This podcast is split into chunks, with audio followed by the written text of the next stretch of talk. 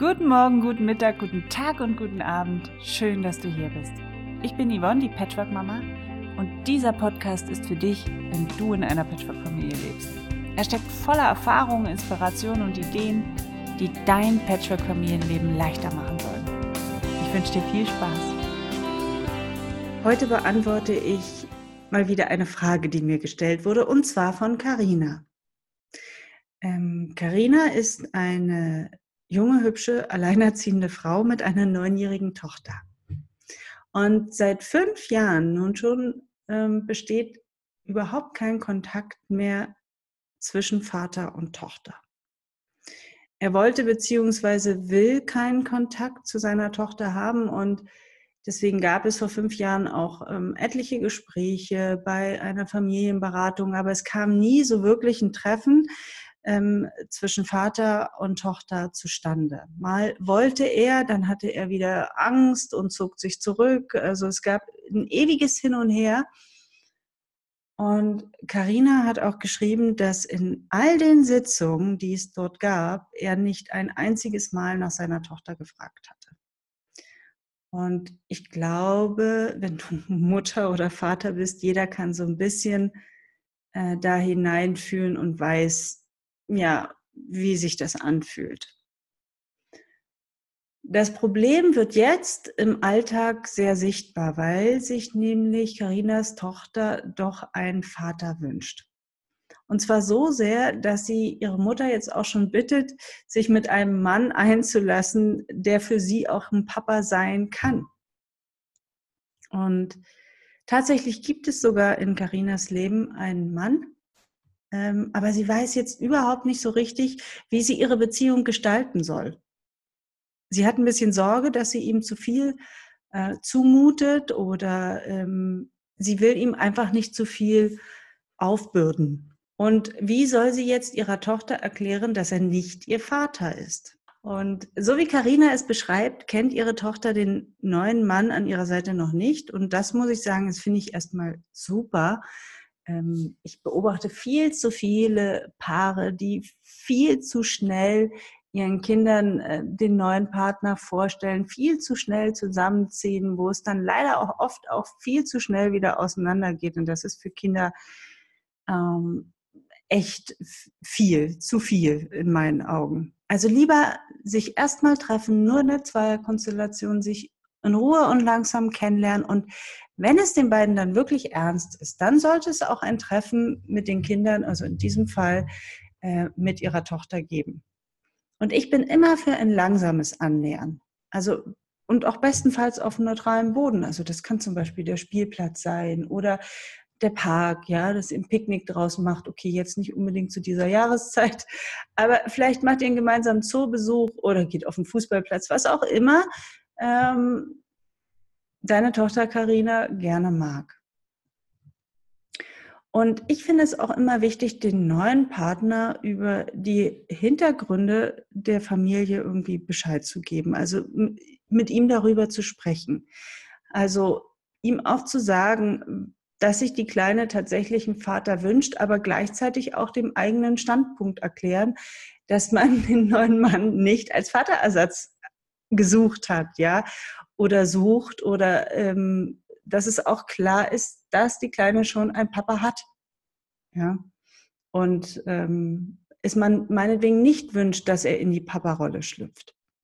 Also ich finde es immer wichtig, mit dem Partner darüber zu sprechen, auch über die eigenen Ängste und Sorgen. Denn das mh, mm, ja, vergisst man nicht, aber vermeidet man häufig. Ja. Also er sollte schon den Zusammenhang und den Hintergrund der Familie kennen. Und wenn es um Thema Papa-Ersatz geht, dann fällt mir immer Norman Glaser ein. Ähm, er lebt ja mit seiner Partnerin Katharina Pommer und ähm, sechs Kindern in einer Patchwork-Familie. Und er sagt zu seinen Bonuskindern immer, ich bin dein größter Fan. Er sagt auch, der Papa bleibt immer der Papa, aber er sagt, ich bin dein größter Fan. Und ich finde, so positioniert er sich einerseits ganz klar in der Familie. Ja, er ist der Freund, der Partner von, von der Mama. Und andererseits aber auch, indem er die Position der leiblichen Eltern achtet und wahrt. Ja, und er gibt Natürlich mit dem Satz, ich bin dein größter Fan, den Kindern auch zu verstehen, wie sehr er sie mag. Das setzt natürlich voraus, dass man sich auch wirklich gern hat. Also andernfalls würde man ja den Kindern irgendetwas vorspielen und ganz ehrlich, Kinder durchschauen solche Spiele immer. Auch das ist etwas, was ich so häufig beobachte, gerade wenn man am Anfang zusammenkommt, dann will man natürlich auch den Kindern gefallen und dann werden Geschenke mitgebracht und dann werden Zugeständnisse gemacht, ähm, die man nicht lange aufrechterhalten kann. Und dann wird's knirsch. Deswegen sage ich immer, lieber am Anfang ein bisschen weniger, dafür aber langsam und stetig und ehrlich und offen bleiben. Mm, was sich dann daraus ergibt, das entscheidet entscheiden die Personen, das entscheidet das Leben. Daraus kann eine Freundschaft wachsen, muss es aber nicht. Wenn Norman zum Beispiel sagt, ich bin dein größter Fan, aber dein Papa bleibt immer der Papa, heißt das nicht, dass er nicht auch äh, Verantwortung im Alltag übernimmt. Also so wie ich auch als Bonusmama Verantwortung für meine Bonuskinder übernehme, übernimmt Norman für seine Bonuskinder auch Verantwortung. Holt die zum Beispiel von der Schule ab oder geht mit zur Elternversammlung und so weiter. Aber wie viel ein neuer Partner an Verantwortung mit übernimmt, das ist und bleibt ganz alleine seine Entscheidung. Und das kann viel sein und das kann aber auch gar nichts sein.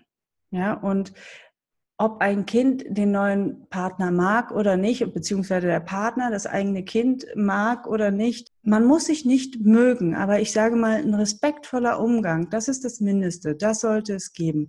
Und was dann daraus erwächst, wie sich die Beziehung gestaltet, ja, das entscheiden eigentlich immer die Erwachsenen ein Stück weit, aber auch ein bisschen, also ein Anteil nimmt natürlich auch das Kind daran ich sag mal, wir, also Norman und ich, sind für unsere Bonuskinder heute wichtige Bezugspersonen geworden.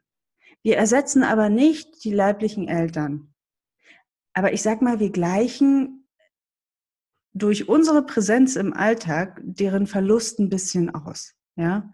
Und solche Bezugspersonen müssen nicht ähm, die Bonuseltern sein oder der Freund oder die Freundin von Mama oder Papa, ja, die diesen Verlust des ähm, leiblichen Elternteils ausgleichen. Das können auch die Großeltern sein, die Tanten, Onkel, Lehrer oder der Trainer auf dem Fußballplatz. Und wenn sich ein neuer Partner auf diese Konstellation einlässt, ja, auch das ist ein Satz, äh, der den Norman gesagt hatte, zum Beispiel im Interview zu meinem Patchwork Familienkongress. Ich habe mich nicht nur für Katharina entschieden, ich habe mich für Katharina entschieden, für ihre Kinder und auch im gewissen Sinne für alles, was danach kommt. Zum Beispiel die Väter der Kinder. Ja, er hat sich für das gesamte Paket entschieden. Und wenn sich dein Partner Karina auf eure Konstellation einlässt, dann ist das seine Entscheidung und im gewissen Sinne auch seine Bürde. Er ist ja ein erwachsener Mann. Und wenn wir Frauen aber der Meinung sind, wir müssten dem Mann seine Bürde nehmen, dann nehmen wir ihm auch seine Würde. Wenn wir also einen würdevollen Mann zum Partner an unserer Seite wünschen, dann dürfen wir ihm auch sowas zumuten, ja? Und das Wort zumuten leitet sich ja von Mut ab. Also mute ihm ruhig zu, etwas zu und lass ihm seine Würde. Er wird für sich selbst schon die richtige Entscheidung treffen. Darauf kannst du vertrauen. Ja, und wie erklärt man nun einer Neunjährigen, die sich sehnlich einen Papa wünscht, dass der neue Partner nicht der Vater ist? Also das kann ich schwer sagen. Ja, das hängt auch immer ein Stück weit von der Beziehung zwischen dir und deiner Tochter ab. Ich kann dir nur sagen, wie ich es mit meiner Tochter machen würde. Ich glaube, ich, ich würde ihr sagen, dass ich sie voll und ganz verstehen kann in ihrem Wunsch. Und so wie du, Karina, mir das geschrieben hast, verstehst du auch deine Tochter total darin. Aber ich würde ihr das nochmal sagen. Ich würde ihr sagen, ich verstehe das und ich sehe deine Sehnsucht, ja. Ich würde sie dann auch in den Arm nehmen, also so, dass sie sich voll gesehen und auch gehalten fühlt. Und ich würde ihr aber auch sagen, dass mein Freund oder mein Partner ebenfalls ihr Freund werden kann, sofern sie ihn gern hat. Aber ihr Vater ist in meinem Fall würde ich dann sagen Andreas, ja, weil die Kinder meines äh, der, der Vater meiner Kinder heißt Andreas, ich würde sagen, dein Papa ist und bleibt Andreas. Egal, ob sie sich sehen oder nicht, ja, er wird immer ihr Vater bleiben. Und mehr würde ich, glaube ich, gar nicht tun. Denn wir, wir können unsere Kinder nicht vor allem schützen. Nicht vor jeder Enttäuschung und auch nicht vor jeder Erfahrung, die sie machen. Und ich sag mal, wir können auch nicht den Bockmist, der da auf der anderen Seite gemacht wird, ähm, ausgleichen. Wir können unsere Kinder nur begleiten, so gut es eben geht. Und ich habe den Eindruck, dass du, Karina, dir unglaublich viele Sorgen im Vorfeld über Dinge machst, die eventuell in der Zukunft passieren könnten. Aber was die Zukunft mit sich bringt, das weißt du nicht. Und wenn wir zurückschauen, ganz ehrlich zurückschauen auf die Sorgen, die wir uns in der Vergangenheit gemacht haben, dann stellen wir fest, dass die meisten davon vollkommen unbegründet waren, dass wir unsere Köpfe geraucht haben, schlaflose Nächte hatten, für Dinge, die nie eingetroffen sind, die niemals passiert sind. Und manchmal fordert uns das Leben einfach auf, ganz mutig in den neuen Lebensabschnitt zu springen und auch darauf zu vertrauen, dass es schon gut wird. Und deswegen möchte ich den heutigen Podcast, der ein bisschen kürzer war, mit einem Spruch beenden. Ah, den liebt meine beste Freundin so sehr. Und der, der erscheint mir hier gerade so treffend. Und dieser Spruch ist von Josef Goldstein und er sagt, du kannst die Wellen nicht anhalten, aber du kannst lernen, auf ihnen zu reiten. In diesem Sinne, alles Gute dir, liebe Karina, deiner Tochter, deiner neuen Beziehung und euch allen da draußen bis zur nächsten Folge. Und wenn dir diese Folge jetzt gefallen hat, dann freue ich mich über eine Bewertung bei iTunes, bestenfalls fünf Sterne, oder du schreibst mir eine E-Mail an yvonne.patchworkmama.de oder hinterlässt eine Rezension. Ich freue mich. Bis bald. Tschüss.